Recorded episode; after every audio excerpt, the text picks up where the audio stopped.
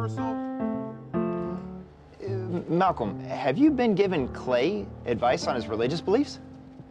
Oh, he's my brother and my friend. I express what I know and understand, but Cassius, he has a mind of his own, understanding of his own.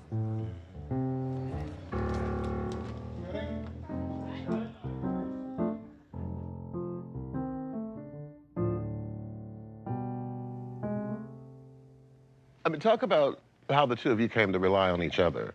Kemp, how well do you feel that Regina captured your vision? To be perfectly honest, she she captured her vision. I didn't have a vision. Mm-hmm. I, I had a script, but I was like, I wonder what a director would want to do with this. Right. And that was what so excited me was that from the very beginning, Regina seemed to have a vision, um, and and I was excited to see what that was actually going to be. So it far exceeded my expectations for what I'd written. So, Regina, you know, when you look at your professional life as a creative person, it's impressive, hmm, Thank you. you know. But to make your first movie, what was it about this particular project that made you say, you know what, I'm going to take the chance on this being my debut? Yeah. One Night in Miami is an actor's piece. Look at this view. If I was a man, I would have definitely put my name in the hat to audition, probably for uh, Malcolm or Sam. Problem is, at the Copa, you have to sell that message to a bunch of white folks. That don't matter. They got souls, don't they? And every living thing with a soul can have that soul tapped into. I thought you'd know that. You think just maybe your energy's misdirected, Sam, trying to tap into white people's souls? No, I don't. The healthy debating those two did. And I, and I like to definitely note that as healthy. I think that was one of the beautiful things about what Kemp did with his story was to show that black men do debate healthily all the time. They disagree and then they hug later. If I give you a hard time, it's, you know, it's only because I, I think so highly of you.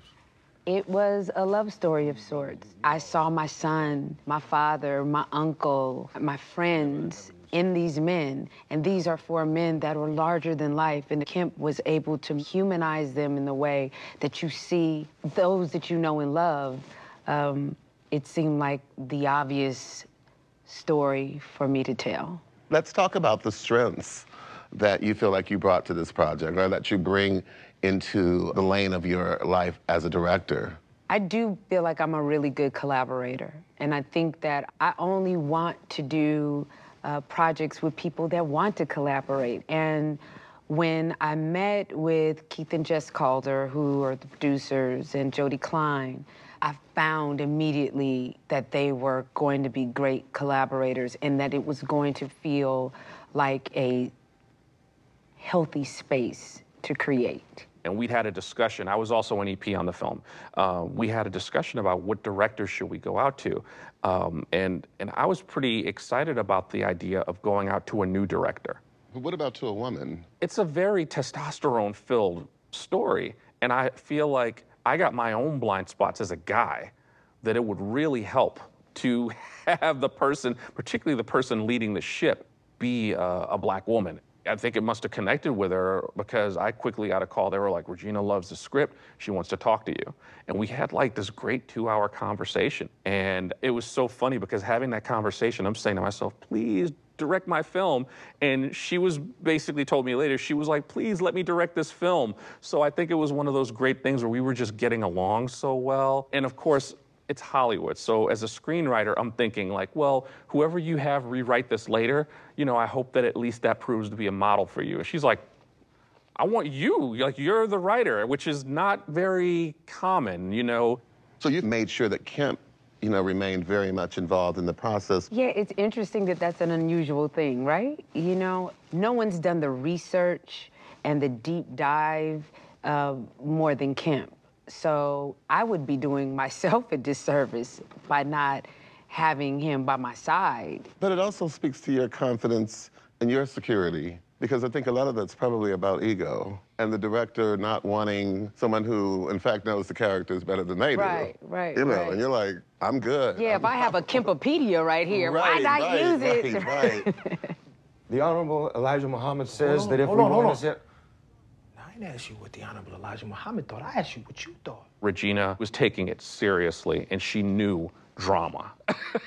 she, like, I felt like no one had the ability to direct drama better than her. When they tell you to come out here and, and recruit Cassius to become a member of something, about, I'm not you making, don't I'm even not, I'm not making believe. Cassius do anything. Ca- He came to me for insight. Also, this was her feature film debut, but she's directed a lot as well. She was kind of becoming an in demand TV director. So she had very strong ideas about the type of film that she wanted to make, down to like how she wanted colors, the sounds. She had a lot of specificity to her vision from the very, very beginning. In a strange way, I feel like we both got our first time director who also felt like the most seasoned director in the world at the same time. Like I was saying, he he, he caresses the mic, pulls it close to his lips, opens his mouth. Darling, you. Sound went out. What? Mm-hmm. To me, I received this as a story where there were three really big moments Microphone is off. where everything was going to be playing a part. The music, the sound of the environment, and the dialogue really had to be in harmony. With no sound and a worked up Boston crowd. Well, things escalated quickly. My band was out there like some runaway slaves. Fuck y'all going? In between all of those moments are when you want everyone to focus and feel. And action. Cash. It was a choice with myself and my DP, Tami Reiker, that we wanted to keep the camera moving throughout the entire film. It's so subtle at times that you don't realize that it's moving and you don't want it to be a distraction. So it has this floating thing that happens that it's almost, you know, unrecognizable. I felt like as long as I keep the camera moving, people will take the ride because they'll kind of feel they're being cradled. And when the rocking stops, we go into handheld and it feels a little more uneasy. Brother Sam, the only person here white people seem to like, that would be you. Hey, y'all need to cool it. I wanted it to feel visually like it does when you're on a boat. Calm moments and you have more rocky moments, but you're not thinking about the water. You're just moving. Oh, I don't think so. The room felt intimate at times and also felt you had the sense of uh, being claustrophobic. Uh, how did you achieve that? Camera angles and blocking would play a big part of it. His passion for Islam comes from a pure place, Sam. Passion is kind of a strong word. in the room is like a threshold. And so there were moments in the blocking where I staged Malcolm to be on one side of the threshold by himself. In doing that, there is a visual division that's happening that complements what's happening in the story. I am. It's just that. What is it? If we're being completely honest and all, I guess being a Muslim sounded like a much better idea before the night. So with the camera, when we're wide and we see that they're that far apart, and then we go into tighter shots, then you feel the claustrophobic feeling that Malcolm would have when Cassius sounds like he's doubting changing who he is. And to be right there with the camera, so close that you even see the sweat on Kingsley's head, um, felt tight and out of air. I mean, let's dig into the genesis of uh, One Night in Miami. Our kinship as journalists, as wordsmith. Yeah, I mean, I that's that's basically. I thought I was going to retire as a journalist. Um, to be perfectly honest, um, I journalism and me fit like hand in, in glove. It really. I, I used to just when people used to ask what I did over those. I was a journalist for almost two decades. I said I was the luckiest guy in the world because my job pays me to learn. Because that's what journalism felt like. I was a journalist at the time that I discovered that on February 25th, 1964, when then 22 year old Cassius Clay beat Sonny Liston, instead of going to a party at the Fontainebleau, he actually went back to the Hampton House to spend the evening in his friend Malcolm X's motel room with Malcolm X, Sam Cooke, and Jim Brown. This was just a passage in a book that I happened to be reading about the intersection between sports and the civil rights movement. And when I saw that, I was like, wait a minute. rewind. Like sometimes the lead is buried. I'm like, I already knew about Malcolm X's relationship to Muhammad Ali, but I was like, what was Sam Cooke doing in the room? And wait, what was Jim Brown's relationship to?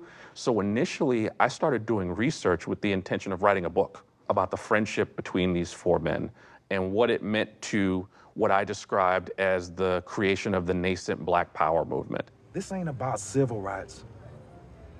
Those activists ain't too squat about them four little girls that got bombed in Alabama. That's why they preaching to a deaf congregation, because they ain't giving black people what they really want.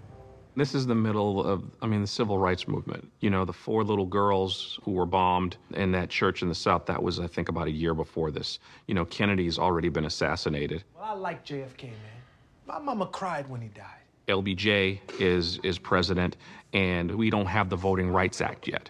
So, you know, the key bills that basically are going to end segregation and empower black voting rights, those haven't been passed. Those are going to happen in 1965. So you're at a crucible moment in our country's history where things are about to boil over.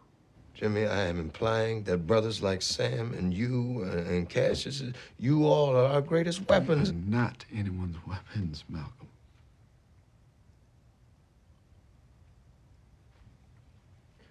You need to be, Jimmy. You need to be for, for us to win. So I spent years doing research, connecting the dots, finding out how they met one another for a book that I never got around to writing. Years later, I had started playwriting, and I've been writing a lot of short plays here in Los Angeles. And the artistic director of the theater that I was a member of as a writer asked if I had any ideas for a full length play. And I was like, actually, I was doing research for a book that I never got around to writing. And part of the reason why is that I couldn't fill in a lot of the key blanks, including like, what did they talk about in the room? Things like that.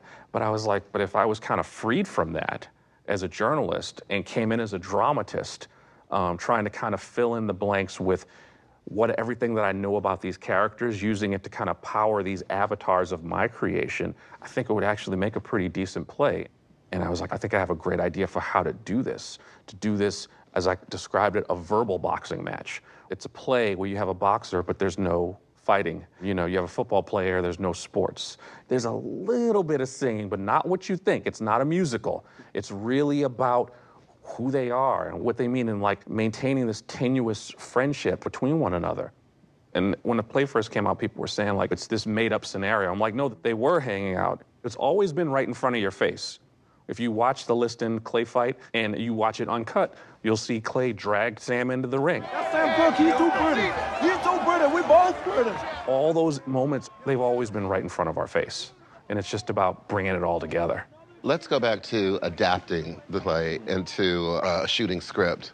I mean, walk me through that. It's not uncommon when you're doing a stage play to be rewrite. You're, you're in rehearsals.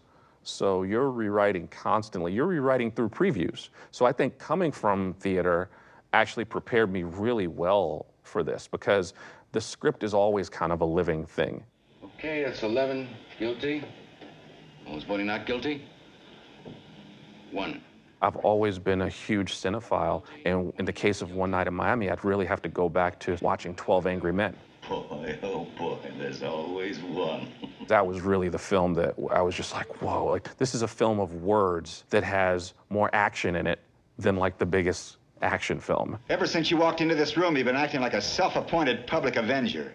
You want to see this boy die because you personally want it, not because of the facts. You're a sadist.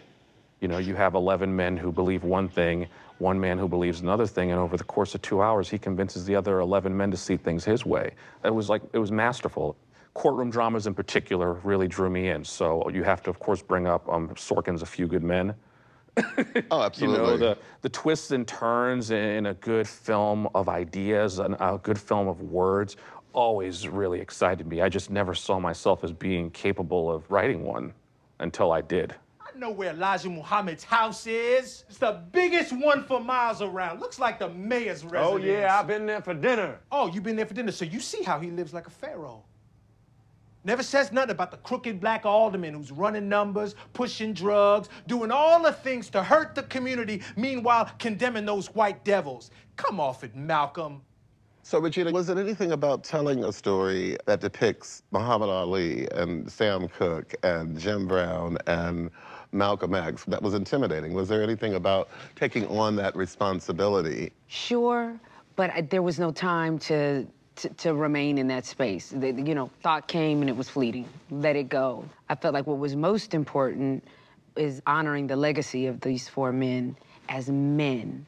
They're iconic, they're heroes to us, but they were men first. Yeah, I mean, it's almost like a blueprint of uh, the various layers of black masculinity, you know, in watching these four Yes. men. And I know that Aldis Hodge, as Jim Brown, was the first actor cast. What was it about him that made you decide to give him that role? Aldous was the anchor, definitely. That's a bit of his characteristic just as a human being. And I knew that if I casted him, it was going to be easier to cast around him.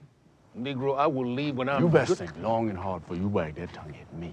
He anchors things, he's just solid.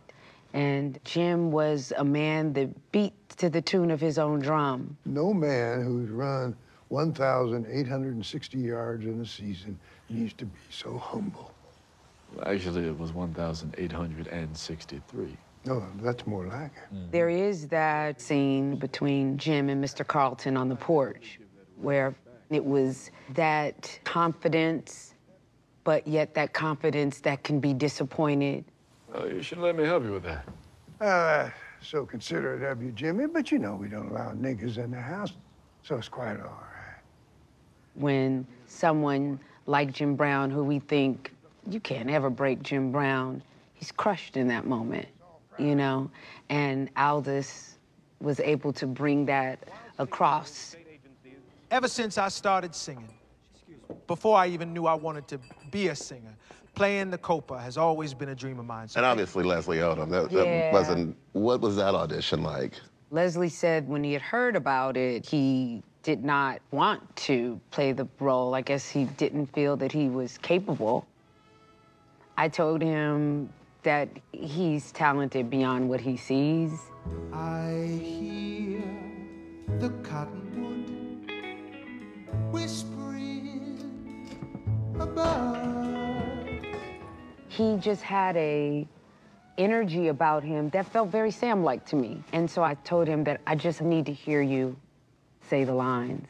And he was nervous, but he sits down. And you see him do it in the film. You see his body language. And he hadn't quite fully embodied Sam yet, but I saw that he was starting and he did this thing with his body. And I was like, I was born by the river in a little tent. It's interesting because Leslie, so funny, he says that he didn't think he would be singing. And I'm like, I'm sorry. In case no one's told you, you're Leslie Odom Jr. You, you, do realize that.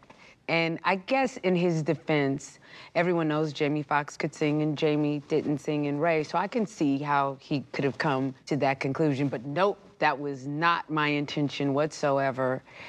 And fun fact, which gave us all chills, the same day that Sam performed A Change Is Gonna Come on The Tonight Show was the same date Leslie performed A Change Is Gonna Come. On set. On set.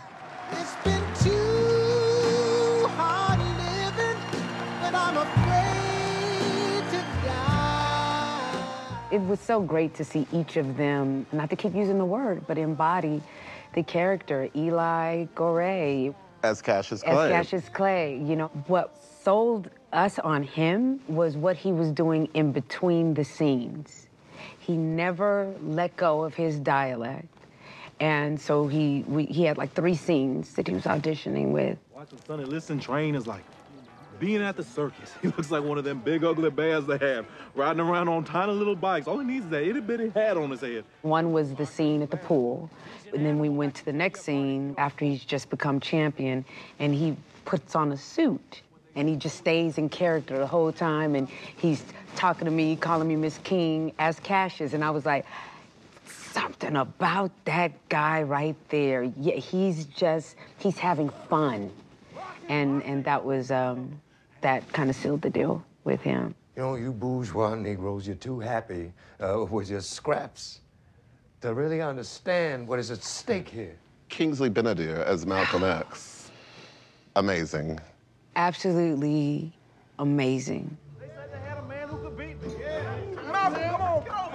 And he was able to get underneath that part and really understand the texture of who Malcolm X was in real life. Yeah, it was such a joy to watch, and I feel so many times, so often on set, he was the, he was the leader.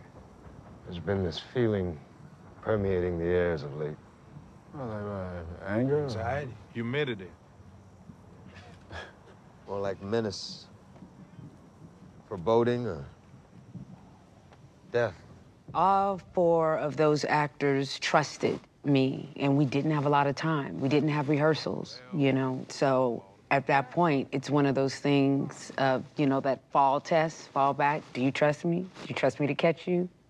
We all had to have that for each other. The fact that we even got this film made feels like a not a minor miracle. It feels like ki- kind of a miracle when you when you think about not just the subject matter, the the people that it's about, the the potential political landmines surrounding so many of, of those people. I think Regina's vision was always so solid and so clear.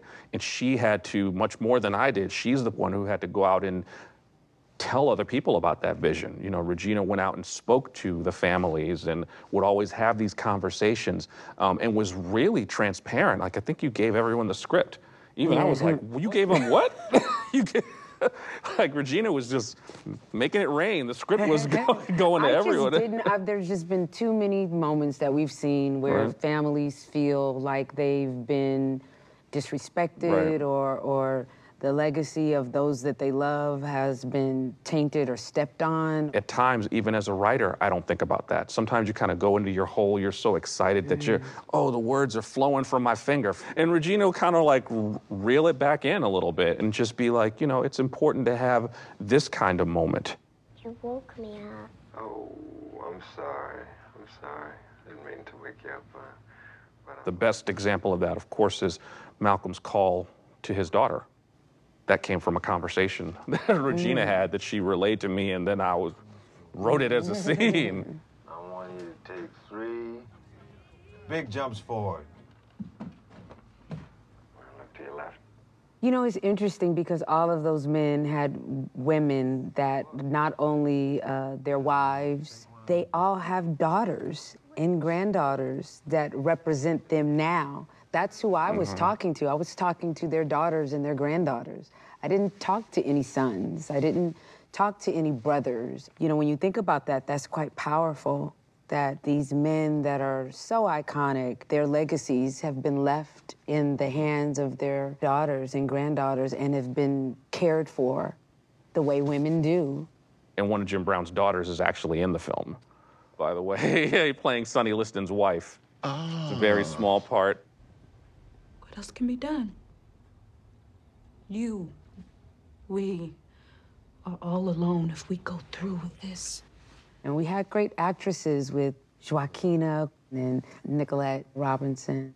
Both actresses truly understood that it was a small moment, but you are telling so much of the story in this moment and so much of the history of the relationship that you have with your husband. And kudos to them because, you know, they did. You haven't sung to me in a long time.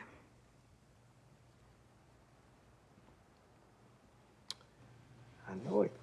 So we're just about to wrap, and all of a sudden, this global pandemic starts. And I know you've seen just about everything there is to see in this business, but none of us saw COVID. What No. kind of concerns did you have about the future of the project? That, the, the, what did you feel like you would still be able to reach the finish line? your first mind goes to, how am I going to finish my film? You know? But luckily, Tariq Anwar, my editor, and Naomi Sunrise, assistant editor, we had set up editing so that I can edit while I was shooting The Harder They Fall. And then when things started getting worse, Naomi just stayed in the suite, and Tariq and I both went remotely, and we did everything through the computer. Thank God for computers. So this is an example of where there's a will, there, There, there's a way. There's it, truly. And then Ahmaud Arbery was murdered, and then Breonna Taylor, and then George Floyd, and we were like, we've got to finish this film. This film needs to be out now. Black people are dying every day. The film always was prescient. For black people, it is, but it became urgent at this moment for us. Either you stand on this side with us, or you stand over on that side against us, Cass. When we wrapped, we knew we had two more scenes to shoot. We were finding out that California was starting to open things up for small productions, commercials, and to, to shoot. So we huddled up and decided, let's see if the actors are game. And they were all like, yes, we need to get this film done. I'm glad I decided to come down here for this, Sam. Luckily, Leslie's wife came in to play the role of Sam's wife, which was perfect because we needed him to be intimate. And so everyone stayed safe, but we took a risk because we felt like it was that important. Cinema is very often used as a device either for, you know, black joy or black trauma, whereas this film sort of just straddles the fence. The way Kemp and I has always seen ourselves as black people and how we've seen our families and, and our history, that we are the most resilient human beings on earth, that we're able to have experience or to have the history that we've had and still manage to sing and and and and love and forgive but never forget. We are not all one thing you know just with the love comes the pain. And it and it it's cyclical. It it you know right now in this moment we're feeling joy and one of us can get a phone call and that all changes but that's not the space we're going to be in forever and that's just been our experience as black people and we view that the same way You know, 100 years from now, 200 years from now, people are going to be talking about this movie and about these men. What do you hope they come away with? I hope that when people have conversations about them, especially conversations about how three dimensional they are, how they aren't just icons who did a thing, how they were multi-dimensional human beings, it, it'll be nice to know that part of the reason why people think about them in that three-dimensional way might be a little bit because of this film. I've always said that growing up, our icons always felt distant. mm-hmm. And you get to a certain point where you realize, like, MLK was doing all that in his early 30s. Mm-hmm. You know, on this night, Cassius was 22, Jim was 28, Sam was 30 years old. I was older when I wrote the first draft of the play than every man was on that night. So when young people can be made aware of that, it reminds them they can accomplish anything Mm. that those men could accomplish. Not only can they accomplish it, it also reminds them that none of us has a plan. We're just trying to do the best that we can. Yeah, I think for me, that's that's what uh, is the biggest uh, takeaway. I hope that people have Yeah. definitely that you know, while these men did great things, they didn't always have the answer or go into it with the plan. Right. You know, there were missteps, there were misfires, there were risks, and. They had the audacity to try. The audacity to try.